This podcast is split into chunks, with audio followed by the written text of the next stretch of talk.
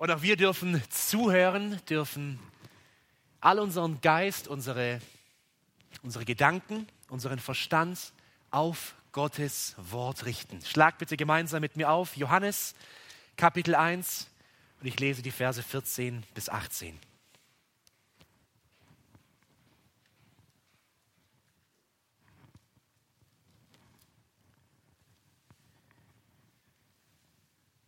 Und das Wort wurde Fleisch und wohnte unter uns. Und wir haben seine Herrlichkeit angeschaut, eine Herrlichkeit als eines Eingeborenen vom Vater, voller Gnade und Wahrheit. Johannes zeugte von ihm und rief und sprach, dieser war es, von dem ich sagte, der nach mir kommende hat den Vorrang vor mir, denn er war vor mir.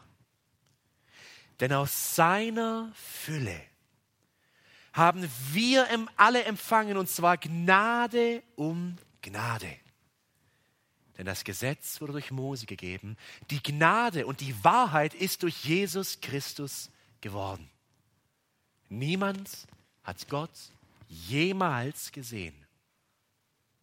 Der eingeborene Sohn, der im Schoß des Vaters ist, der hat ihn kundgemacht. Herr, heilige uns in der Wahrheit. Dein Wort ist Wahrheit. Amen. Ihr Lieben, wir sind in dieser Adventszeit gerade in, den, in diesem Vorwort, dem Prolog des Johannesevangeliums, in den ersten 18 Versen, um uns gedanklich, geistlich, aber auch von unserem Herzen auf das kommende Fest einzustimmen, um wirklich zu begreifen, was geschah, als Gott Mensch wurde. Die Botschaft von Weihnachten, dass Gott Mensch wird, dass Gott in seine Schöpfung eintritt, das ist der Mittelpunkt unseres christlichen Glaubens. Damit steht und fällt alles. Und ich bin aus tiefstem Herzen davon überzeugt, dass die Erkenntnis Jesu heute Morgen, die, ein Verständnis, wer er ist und was an Weihnachten tatsächlich geschah mit seiner Menschwerdung, dass das alles und noch mehr in dir bewirken kann. All die Probleme, all die Sorgen, all die Dinge, die in deinem Leben gerade sind, hierin steckt die Antwort. Nicht auf den ersten Blick. Was hat Jesus, was hat die Krippe mit meinen Süchten zu tun? Was hat das mit meinen Problemen zu tun? Sehr, sehr viel, wie wir am Ende der Predigt sehen werden. Wir haben vorher gesungen, sehet das Kindlein uns zum Heil geboren. O lasset uns anbeten, o lasset uns anbeten den König. Lasst uns das heute Morgen tun. Lasst uns anbeten. Wie? Indem wir begreifen, unseren ganzen Verstand auf diesen Text richten, denn er ist nicht immer leicht zu verstehen, zu verstehen, zu erkennen und dann als Antwort darauf ihn anzubeten. Der ganze Text heute, diese vier Verse, sind in den ersten fünf Worten zusammengefasst. Und das Wort wurde Fleisch. Und was wir heute Morgen machen wollen, ist diese drei Wörter, Wort, wurde und Fleisch, uns näher anzuschauen. Das ist die Struktur des ganzen Textes und tatsächlich aufs Neue begreifen, soweit wir können, wir können es nämlich nicht ganz begreifen, was passierte hier vor 2000 Jahren? Was passierte, als das ewige Wort zu etwas wurde, was es vorher nicht war? Mensch. Wir beginnen mit dem ersten Begriff und das Wort wurde Fleisch. Das Wort. Richard hat uns vor zwei Wochen klar vor Augen geführt in den ersten drei Versen in diesem Kapitel, was das Wort war. Johannes 1, Vers 1, im Anfang war das Wort und das Wort war bei Gott und Gott war das Wort. Hier haben wir sein ganzes Wesen in diesen wenigen Versen aufgezeigt. Im Anfang, wir hatten gesehen, er ist ewig. War das Wort, sein Name ist das Wort. Und das Wort war bei Gott. Das Wort ist eine Person bei Gott. Keine Kraft, kein Geist. Es ist eine Person bei Gott. Und das Wort war Gott. Er ist Gott, wie Johannes sagt. Und Vers 3, alles wurde durch dasselbe. Er ist der Schöpfer aller Dinge. Das hatten wir gesehen. Das ist Christus. Das ist der Sohn. Und ihr Lieben, wenn wir sowas lesen, wenn wir sowas begreifen, dann müssen wir einstimmen mit den Liederschreibern, zum Beispiel mit Philipp Friedrich Hiller, der im Licht solcher Verse, aus ihm kommt es heraus, wie er schreibt, Fürstentümer und Gewalten, Mächte, die die Thronwacht halten, geben ihm die Herrlichkeit. Alle Herrschaft dort im Himmel, hier im irdischen Getümmel, ist zu seinem Dienst bereit. Wenn wir das Wort sehen, das ewige Wort, dann können wir eigentlich nur schweigen. Staunend schweigen. Unser Text zeigt uns aber über dieses ewige Wort, über diesen ewigen Gott, Vater, Sohn und Geist, einen neuen Aspekt auf, der uns stutzig machen muss, der sich zu widersprechen scheint. Vers 18 das ist der letzte Vers in unserem Abschnitt. Niemand hat Gott jemals gesehen. Niemand hat Gott jemals gesehen. Das sind absolute Aussagen. Niemand heißt null, niemand. Hat Gott jemals zu keinem Zeitpunkt gesehen. Gott ist unsichtbar. Gott ist nicht nahbar. Gott ist für uns Menschen unendlich, Trillionen von Trillionen Kilometern entfernt. Wir können uns ihm nicht nahen. Wir können ihn nicht erkennen. Wir können nicht einen Schritt näher zu ihm hinmachen. In der Tat sagt sogar äh, Paulus in 1 Timotheus 6, die Verse 13 bis 16, dass Gott ein unzugängliches Licht bewohnt. Lass uns das einmal aufschlagen. 1 Timotheus 6, er schließt diesen Brief mit diesen Versen. Und er öffnet uns hier eigentlich eine für uns grausame Tatsache, dass Gott nicht nahbar ist für uns. 1. Timotheus, 1. Timotheus 6, 13 bis 16. Ich gebiete dir vor Gott, der alles am Leben erhält und vor Christus Jesus, der vor Pontius Pilat, Pilatus das gute Bekenntnis bezeugt hat, dass du das Gebot unbefleckt, unsträflich bewahrst bis zur Erscheinung unseres Herrn Jesus Christus, die zu seiner Zeit zeigen wird, der selige und alleinige Machthaber, der König der Könige und Herr der Herren, der allein Unsterblichkeit hat und jetzt, der ein unzugängliches Licht bewohnt, den keiner der Menschen gesehen hat, Vergangenheit, noch sehen kann, Gegenwart. Dem sei Ehre und Macht. Amen. Die Lieben, das bringt uns vor ein, das größte Problem, das wir haben. Die Kluft, die Entfernung. Er ist nicht nahbar für uns.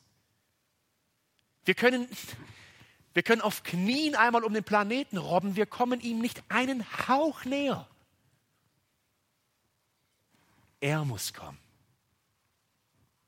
Er muss kommen. Unsere ganze Verzweiflung steht hier drin. Und deshalb schreibt Johannes auch nur einige Kapitel weiter über das Wesen Gottes, Johannes 4, 24. Hier spricht er mit der Samarit Samariterin am Brunnen und sie will irgendwas über Anbetung und Orte und Berge und wo sollen wir Gott anbeten wissen. Und Jesus sagt, nein, nein, nein, nein. Gott ist Geist. Er ist Geist. Er hat keinen Körper, nicht Nase, Mund, Augen, Füße. Er ist auch nicht an Ort und Zeit gebunden, er ist Geist. Und wenn du ihn anbeten willst, musst du ihn in Geist und Wahrheit anbeten. Wir werden später sehen, was das bedeutet. Wenn du dich jemals gefragt hast, warum redet Johannes hier immer von dem Wort? Wieso sagt er nicht einfach der Sohn? Wäre doch so viel einfacher. Dieses Logos, dieses Wort. Warum? Darum. Was ist ein Wort? Es ist eine Mitteilung. Es ist eine Verbindung. Durch ein Wort kommunizieren wir, geben wir was weiter, können uns nahen, uns verstehen. Und wenn Johannes von dem Logos, von dem Wort spricht, redet er von der Mitteilung Gottes, des unsichtbaren, unnahbaren Heiligen. Und nur durch dieses Logos, durch dieses Wort erfahren wir etwas von ihm. Tut er sich uns kund, wie wir gleich sehen werden. Und deshalb, ihr Lieben, wenn wir die Krippe sehen, eine Futterkrippe, da fressen Tiere raus. Und in dieser Krippe liegt ein Baby. Dann sehen wir das Wort, die Mitteilung, das sich nahen Gottes, des Unsichtbaren, Unzugänglichen, der zu uns kommt. Das ist das Wort. Und wenn wir dieses Wort, dieses sehen, uns bleibt nichts übrig. Wir müssen stumm werden und schweigen vor dieser Pracht und vor dieser Herrlichkeit.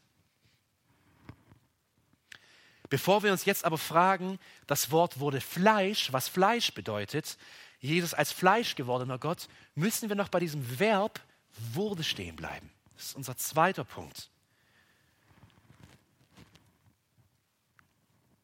Der Vers 14 und der Vers 1 sind sehr, sehr eng miteinander aufgebaut. Und mit Vers 1 können wir komplett mitgehen. Im Anfang war das Wort. Okay, vor, vor Beginn der Zeit, vor Beginn der Schöpfung war das Wort, der Sohn Jesus Christus, den wir eben gesehen haben, das ewige Wort. Jetzt aber in Vers 14 kommen wir für ein großes Problem. Und das Wort wurde. Werden per Definition bedeutet in einen Zustand kommen, eine Eigenschaft annehmen. Wenn ich sage, ein 15-Jähriger vielleicht macht eine Ausbildung und sagt, ich werde bald Schreiner, dann sagt er, in mein Leben, in mein Wesen, in mein Ich kommt ein, ein neuer Bestandteil mit dazu. Ein Beruf. Ich werde Schreiner. Und dadurch verändert sich hoffentlich was an seiner Fähigkeit mit, im, im Umgang mit Holz, an seinem Charakter und so weiter. Aber wie soll Gott werden? Gott ist. Er ist da und er ist, wie er ist. Er ist unveränderlich. Er ist nicht heute treu und morgen untreu. Er ist nicht heute gnädig und morgen unbarmherzig oder hat keine Gnade. Er ist, wie er ist. Das ist ja unsere ganze Hoffnung. Stell euch das mal vor. Gestern sagte er, ich vergebe dir und heute sagt er, ich habe es mir doch anders überlegt. Das wäre, das, wäre ja die, das wäre die Hölle für uns. Das wäre grausam. Nein, Gott ist, wer er ist und er ist unveränderlich. Er kann nicht gegen seine Existenz, sein Wesen, sein Ich handeln.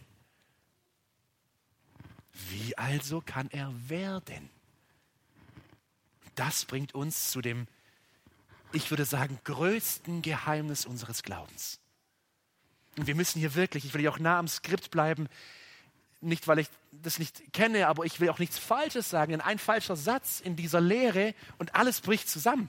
Das ist schon so viel Chaos hat es verursacht in der Kirchengeschichte, weil Leute meinten, sie müssten weitergehen, wie das Wort geht und irgendwelche philosophischen Konstrukte aus dem Ganzen machen. Nein, wir wollen wirklich so weit gehen wie das Wort und es dann stehen lassen, ob wir dieses Werden Gottes begreifen oder nicht, und anbeten. Das sollen wir tun.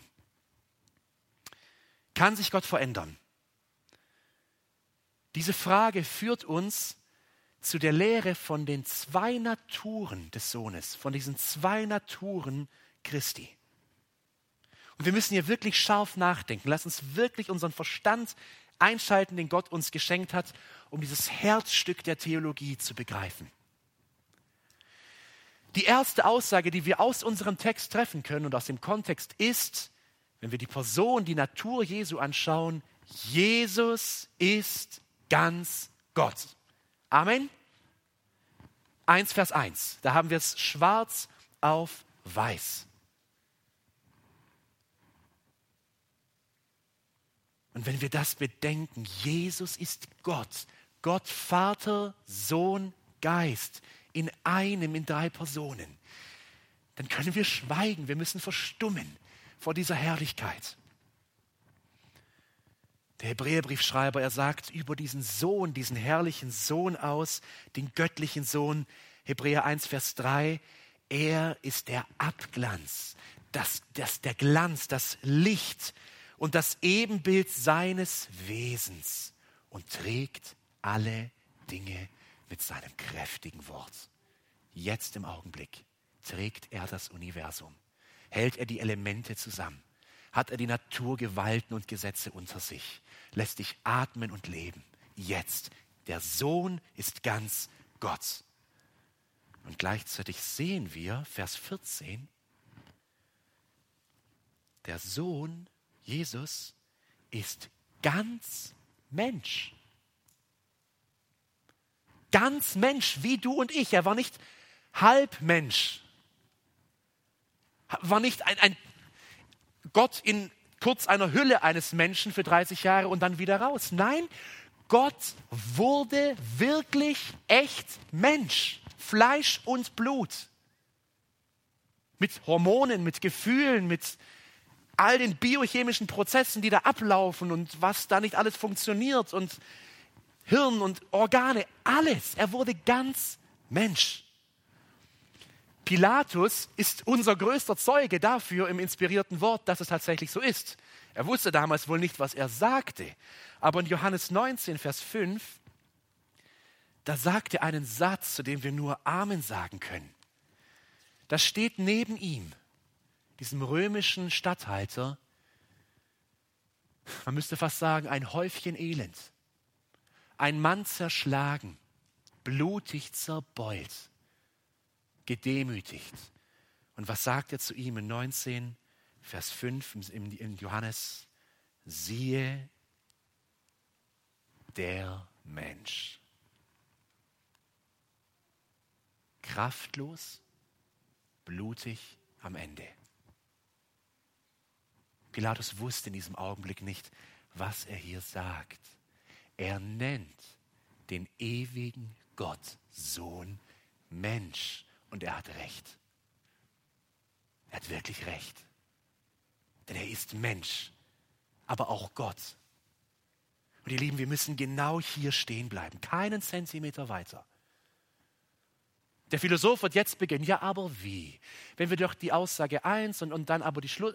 Nein, Gott hat uns Logik gegeben und wir sollen sie anwenden. Das tun wir ja gerade im Nachdenken. Aber so weit, wie er in seinem Wort geht, und dann stoppen wir, wenn er stoppt. Weil diese zwei Dinge, Jesus der Sohn ist ganz Gott und Jesus der Sohn ist ganz Mensch, bringen wir nicht zusammen. Hier geht keine Synthese, das kannst du jetzt nicht zusammenbringen. Ein Kirchenvater hat es mal folgenderweise ausgedrückt.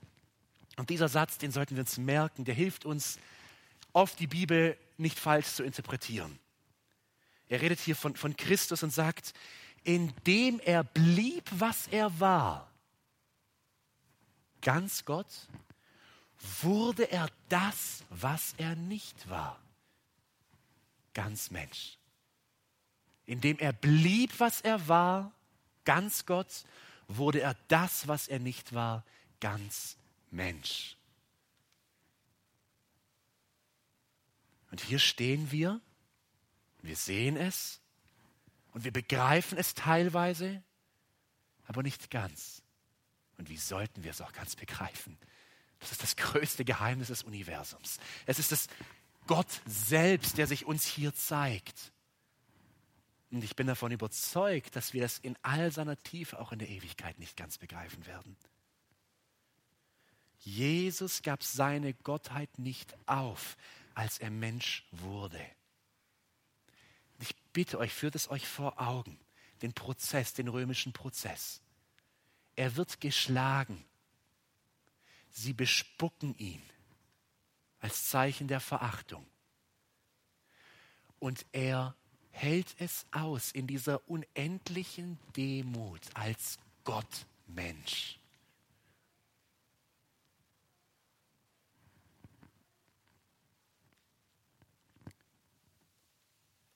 Ein bisschen mehr von diesem Geheimnis wird uns weiter aufgedeckt im Philipperbrief.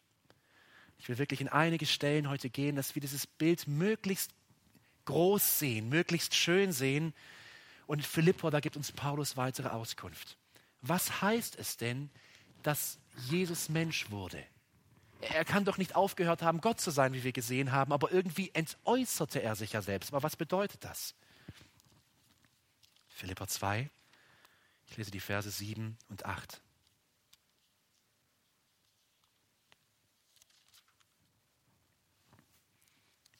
Ich bitte euch, lieber Bruder, liebe Schwester, lasst uns das andächtig lesen. Das ist, es ist so gewaltig. Lasst uns ab Vers 6 lesen, um in den Kontext mit reinzukommen. Denn diese Gesinnung sei in euch. Demut, von dem wird hier gesprochen. Diese demütige Gesinnung sei in euch, die auch in Christus Jesus war, der, da er in Gestalt Gottes war, ganz Gott, es nicht für einen Raub achtete, Gott gleich zu sein, sondern sich selbst zu nichts machte, ganz Mensch, und Knechtsgestalt annahm, indem er in Gleichheit der Menschen geworden ist und in seiner Gestalt, in seinem Aussehen, in seinem Körper wie ein Mensch erfunden, sich selbst erniedrigte, indem er gehorsam das Wort ist wichtig, gehorsam wurde bis zum Tod, ja zum Tod am Kreuz. Inwiefern entäußerte sich, entledigte sich der ewige Sohn Gott seiner Gottheit, indem er Mensch wurde. Er blieb ganz Gott, er wurde ganz Mensch, aber er stellte sich als Mensch völlig unter den Willen seines Vaters. Das ist diese grenzenlose Demütigung des Sohnes. Er wird Knecht, Knecht und im Gehorsam unterordnet er sich unter den Willen des Vaters. Und lest nochmal, vielleicht heute am Nachmittag, ab Johannes 13 einmal die, die Gebete, die Worte Jesu. Nirgendwo kommen wir so in dieses tiefste, diese tiefste Privatsphäre zwischen dem Sohn und dem Vater wie in diesen Kapiteln wie er mit dem Vater spricht und sagt, dein Wille geschehe. Das ist die Entäußerung, das ist das Wunder von Weihnachten, was Christus tat.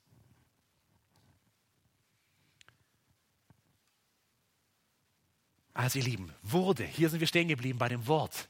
Dieses eine Verb, er wurde, bedeutet, Gott der Sohn ist ganz Gott, aber der Sohn ist auch ganz Mensch. Und jetzt kommt das, was für mich in diesem Prozess des Nachdenkens über diese Schriftstellen ein ganz neuer Gedanke wurde. Gott der Sohn hat nicht für 30 Jahre menschlichen Körper angenommen der Sohn ist nun für immer in alle Ewigkeit der Gott-Mensch. Er hat nicht mit seinem Tod und seiner Auferstehung sein menschliches Wesen abgelegt und ist wieder Geist geworden. Nein, er lebt jetzt, er existiert im Himmel, in diesem Augenblick, zur Rechten des Vaters, als Gott-Mensch.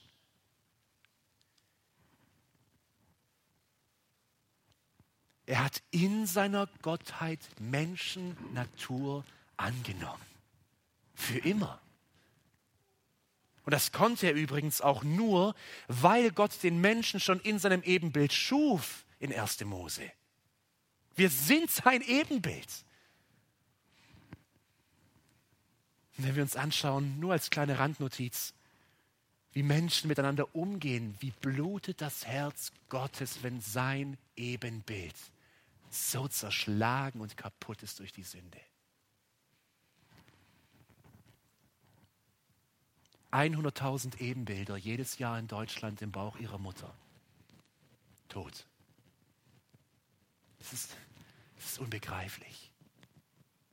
Wie viel Zorn Gottes ist über, über uns Menschen wegen dieser Sünde.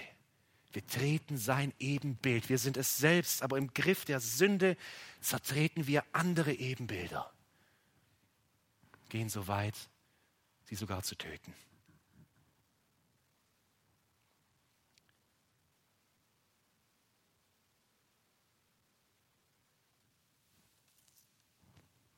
Und das Wort wurde Fleisch. Jetzt sind wir wirklich an dem Punkt angekommen, wo dieses Fest, auf das wir hinfiebern, jetzt in der Adventszeit, hier in diesem Text zum Vorschein kommt. Und das Wort wurde Fleisch. Das sind die geheimnisvollsten Myst Worte mit dem meisten Mysterium, mit, dem, mit, dem, mit der größten Unverständlichkeit und dem größten Wunder in der ganzen Schrift. Bevor wir uns diese menschliche Natur Jesus, Jesu anschauen, wollen wir einmal kurz begreifen, wie wir das Alte Testament zu verstehen haben im Hinblick auf dieses Menschwerden Jesu. Satan sah die Geburt Jesu und er wusste, dass von einer Jungfrau ein Retter geboren werden wird, der ihn zerstören wird, seine Macht zerstören wird über den Menschen. Woher wusste er es? Er wusste es von Anfang der Zeit, von, äh, nicht der Zeit, von Anfang der Schöpfung, seit dem Sündenfall. Nicht, weil Satan allwissend wäre, er ist kein allwissendes Wesen. Er ist begrenzt an Raum, er ist begrenzt an Zeit, er ist ein geschaffenes Wesen und Satan sieht auch nicht in unsere Gedanken und unsere Herzen.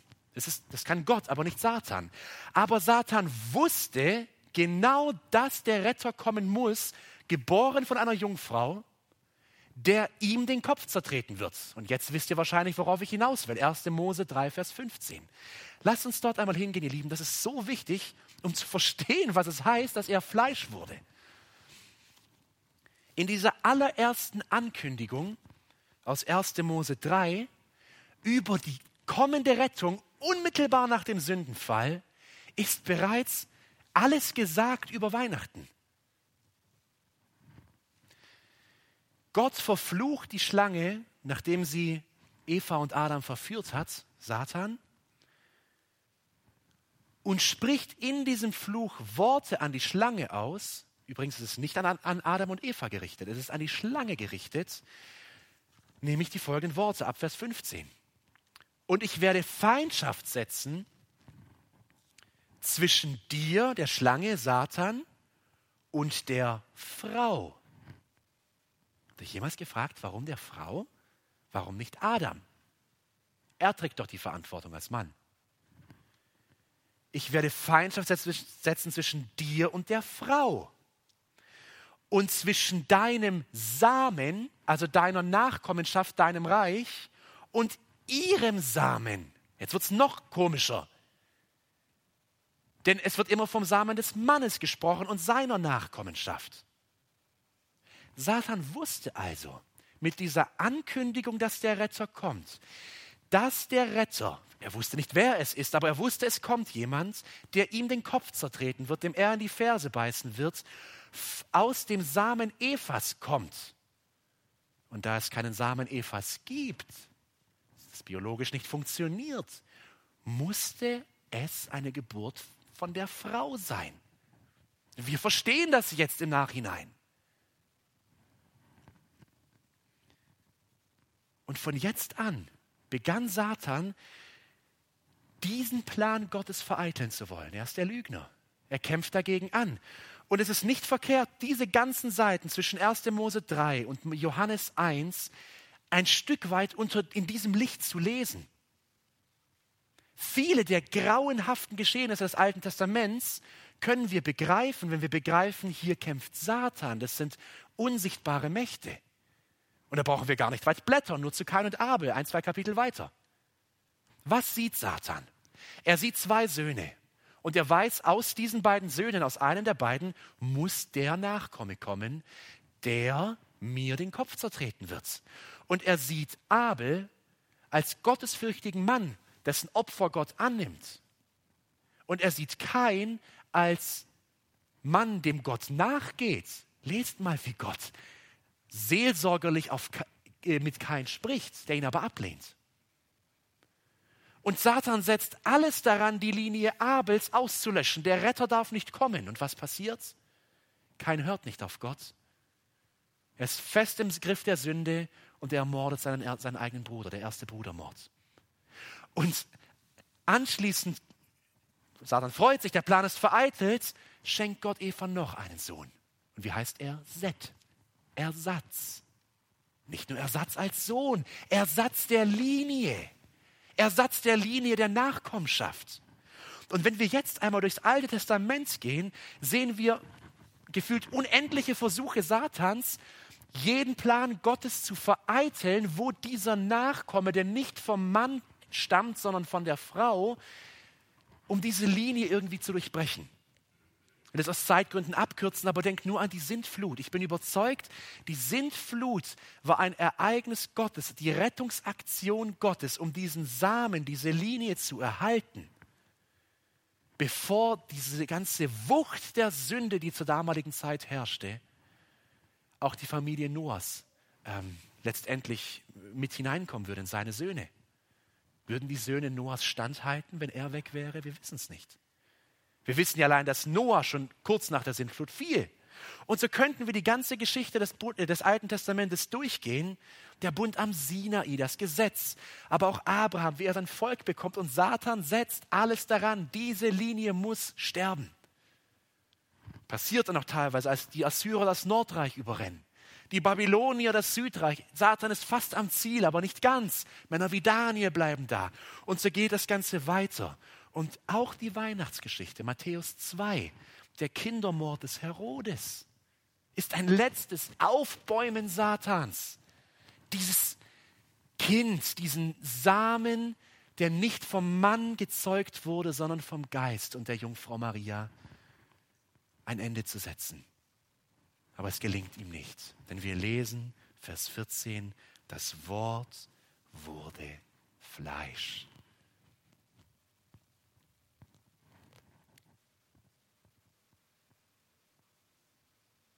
Ihr Lieben, haben wir das begriffen, was hier passiert? Der Ewige unterwirft sich der Zeit. Irgendwann, um das Jahr wahrscheinlich vier vor Christus, schlug eine Sekunde und in dieser Sekunde empfing Maria vom Heiligen Geist den Sohn.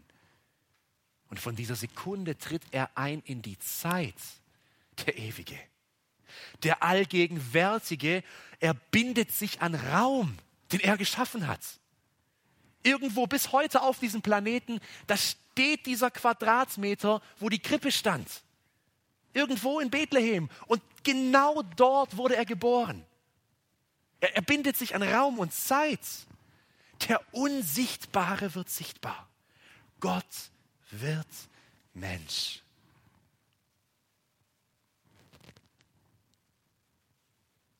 Lass uns einmal anschauen, wie sein Menschsein aussah. Ich will etwa 15 Punkte einfach mal nennen. Ich habe Bibelstellen dazu. Wenn euch dieses Thema weiter beschäftigt, kann ich es euch gerne geben. Inwiefern wurde er Mensch? Er wurde ganz Mensch. Er wurde geboren. Wie jeder hier. Mit allem, was zu einer Geburt dazugehört. Wer das mal erlebt hat, der weiß es. So kam der Gott Mensch auf die Welt. Er erlebte Durst, Erschöpfung, Müdigkeit, Hunger, Zorn. Er erlebte es, was es bedeutet, zornig zu sein. Markus 3. Aber ein gerechter Zorn. Betrübnis. Tiefe Trauer und Betrübnis. Weinen. Mitleid, Liebe, Freude, Versuchung, Einsamkeit. Er durchlebte Einsamkeit. Wenn du das nächste Mal einsam bist, erinnere dich daran. Der Gott Mensch war auch einsam. Und dann das Leiden, der Tod. das, worüber geschwiegen wird. Der Mensch, er kann sich mit diesem Thema nicht auseinandersetzen, weil er weiß, dann kommt die große Antwort auf alles, der Tod. Auch in unserer Zeit, wo wir so davor erschaudern, es darf in den Nachrichten ja nicht so viel darüber gesprochen werden. Alles muss runtergefahren werden. Der Tod, dieses Finstere. Und er durchlebte den Tod. An einer Sekunde, die es tatsächlich gab, atmete er zum letzten Mal, hörte sein Herz auf zu schlagen und alles an ihm sank nieder. Er war tot. Und als erster durchlebte er die erste Auferstehung. Alles, was wir hier genannt haben, kennen wir. Nein, Trauer und Mitleid doch nicht, oder? Und Angst. Uns geht's gut. Natürlich kennen wir es. Aber eins kennen wir noch nicht. Oder zwei, den Tod und die Auferstehung. Und so gewiss wie er auferstand, wissen wir, werden auch wir auferstehen. Nicht nur irgendwie als irgendwie wird schon mal was kommen. Nein, es ist eine Realität wie Freude, Versuchung, Mitleid, Weinen, Zorn, Betrübnis. So gibt es die Auferstehung aus den Toten und er auferstand und auch wir mit ihm. Ihr Lieben, dass Jesus Mensch wurde, der Gott Mensch, hat für uns, wenn wir das mal seelsorgerlich anschauen oder von unseren Versuchungen, Ängsten, Kämpfen, Süchten eine enorme Wichtigkeit. Im Hebräer 2 lesen wir nämlich, was es bedeutet, dass der Gott Sohn auch der Gott Mensch war, der alle Gefühle des menschlichen Lebens durchlebte und siegte. Schlag bitte mit mir auf, Hebräer 2, die Verse 17 und 18.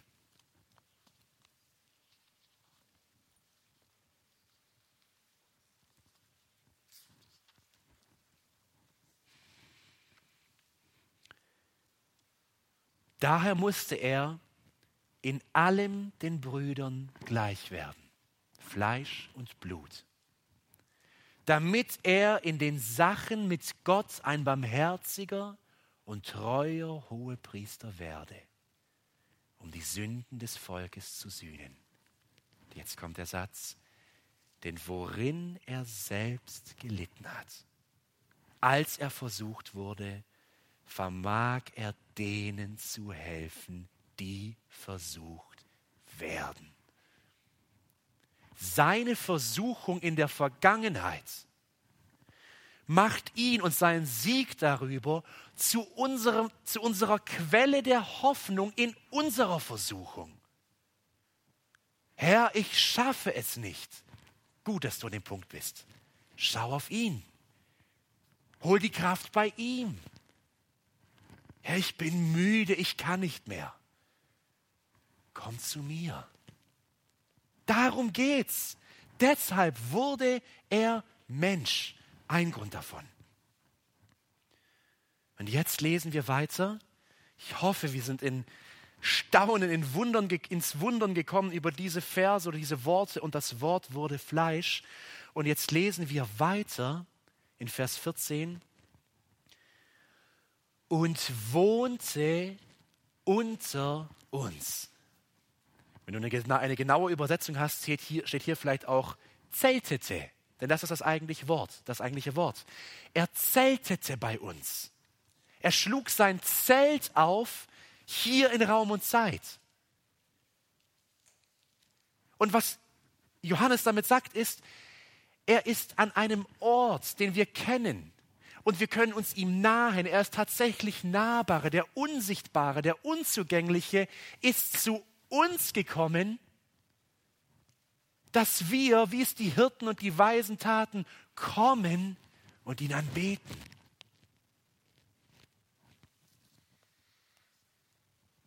Und Gottes Invasion der Erde, sein Sichtbarwerden der Erde, beginnt in der Futterkrippe und endet am Kreuz und dann in der siegreichen Auferstehung. Und das Wundervolle ist, mit diesem Zelten hier bei uns, seinem Ort, Jesus Christus, der Ort Gottes, an dem wir zu Gott kommen können, lesen wir weiter, Vers 14, und wir haben seine Herrlichkeit angeschaut eine Herrlichkeit als eines Eingeborenen vom Vater voller Gnade und Wahrheit. Lieben, lass uns hier genau hinhören. Johannes sagt, wir haben die Herrlichkeit angeschaut, Vergangenheit, also im Gott Menschen, den wir angefasst haben, an dessen Brust ich gelehnt habe, den wir vom Kreuz gehoben haben. Mit dem wir gegessen haben, dessen Nägel wir gesehen haben, als wir ihn angeschaut haben, haben wir die Herrlichkeit Gottes gesehen, die Herrlichkeit, die Gott ihm gegeben hat, als Mensch, als ganz Gott und ganz Mensch. Jetzt wirst du sagen, gut für dich, Johannes, aber ich habe ihn nicht gesehen. Ich kenne die Herrlichkeit nicht. Ich sehe Welt, Materie, aber ich sehe keine Herrlichkeit. Auch wenn ich das alles höre, ich höre es, aber das bewirkt nichts in mir. Das ist, ja, okay. Ihr Lieben, Judas hat auch diese Herrlichkeit gesehen, aber nicht geglaubt. Die Pharisäer haben auch die Herrlichkeit gesehen und nicht geglaubt. Die Geschwister Jesu selber haben seine Herrlichkeit gesehen in seinem Aufwachsen und haben erstmal nicht geglaubt, später schon. Das heißt, hier ist nicht nur von dem Körper äh, die, Rede. Nein, Paulus erklärt uns das im zweiten Korintherbrief noch genauer. Er sagt uns, was diese Herrlichkeit ist, die, der wir uns jetzt nahen können, die wir uns sehen können. 2. Korinther, Kapitel 4, die Verse 3 und 4. Hier redet er über den Menschen, der die Herrlichkeit nicht sieht und den Menschen, der sie sieht. 2. Korinther 4, 3 bis 4. Wenn aber auch unser Evangelium verdeckt ist, so ist es denen verdeckt, die verloren gehen. Lieber Zuhörer, halt hier kurz inne. Wenn dir das Wunder, die Herrlichkeit des Evangeliums verdeckt ist, sage ich dir auf dieser Autorität des Wortes stehend, gehst du verloren. Ist keine Hoffnung da. Stehst du vor Gott als Blinder und als Sünder. Lass uns weiterlesen. Es endet, endet nicht mit dieser Botschaft, es endet mit Hoffnung. Wenn aber auch unser Evangelium verdeckt ist, so ist es in denen verdeckt, die verloren gehen, in denen der Gott dieser Welt den Sinn der Ungläubigen verblendet hat, damit ihnen nicht ausstrahle was? Der Lichtglanz des Evangeliums, der Herrlichkeit des Christus, der das Bild des Gottes ist. Ihr Lieben, in der Botschaft des Evangeliums, im Kreuz, Krippe, Kreuz und Krone, im Evangelium sehen wir die ganze Herrlichkeit Gottes. Das strahlt wie tausend, wie Millionen Scheinwerfer auf uns. Dieses Licht durchleuchtet alles. Das ist die Herrlichkeit, von der Johannes hier spricht.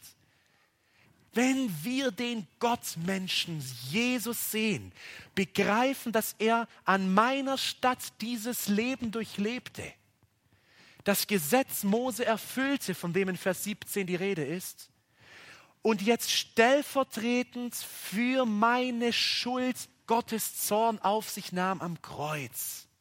Und wenn ich das im Glauben annehme, dann durchleuchtet mich die ganze Herrlichkeit Gottes. Und wie sieht diese Herrlichkeit aus? Immer noch Vers 14, Johannes. Es ist eine Herrlichkeit voller Gnade und Wahrheit. Lass uns mit Wahrheit beginnen. Warum ist das Evangelium die Herrlichkeit Christi Wahrheit? Weil es die echte Realität ist. Und wie sehr brauchen wir Wahrheit? Liebe, wir können ja nicht mal die einfachste Lebensfrage für uns beantworten. Kriegen ja nicht mal hin, unseren Alltag irgendwie auf die Beine zu stellen. Geschweige denn die großen Fragen, woher, wie und wohin zu beantworten. Wir sind, wir, wir sind so in Lüge gefangen, wir brauchen Wahrheit. Und er mit dem Kommen in die Krippe bringt uns diese Wahrheit Gottes. Er konfrontiert uns damit. Und niemand hat die Ausrede, sie steht hier schwarz auf weiß. Aber es ist nicht nur eine Herrlichkeit der Wahrheit, es ist auch eine Herrlichkeit der Gnade. Der Gnade. Und diese ganze Schuld, die ich habe, die ich durch die Wahrheit erkenne, Vers 17, durch das Gesetz Mose, wird überschwemmt von dem Ozean der Gnade Gottes.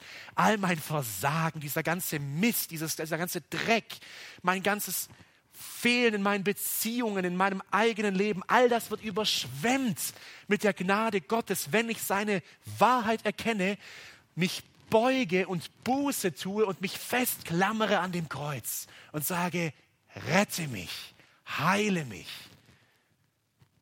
Ich glaube an dich. Das ist die Herrlichkeit voller Gnade und Wahrheit.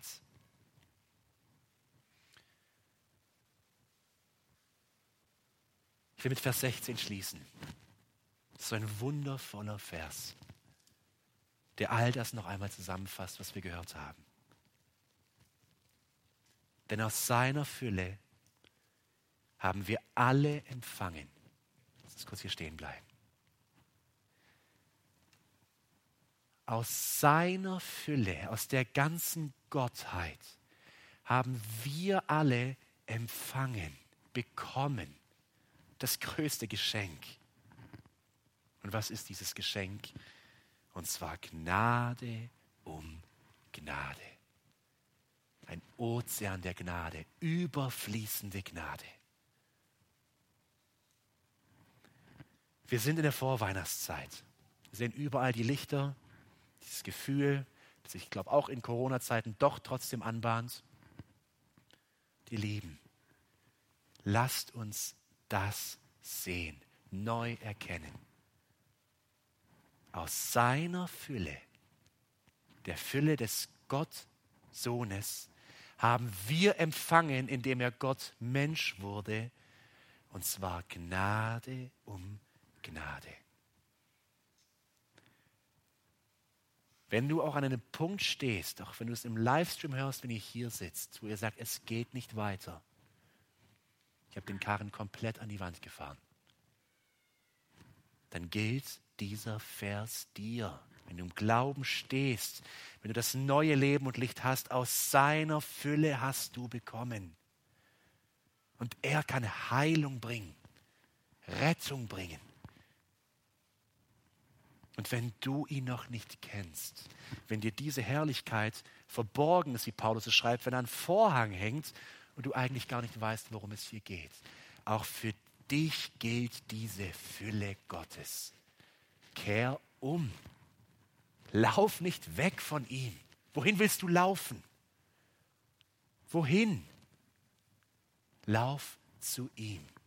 Er ist der Ort Gottes, wo du den Gott sehen und erkennen und lieben lernen kannst, der eigentlich unzugänglich ist und unnahbar ist.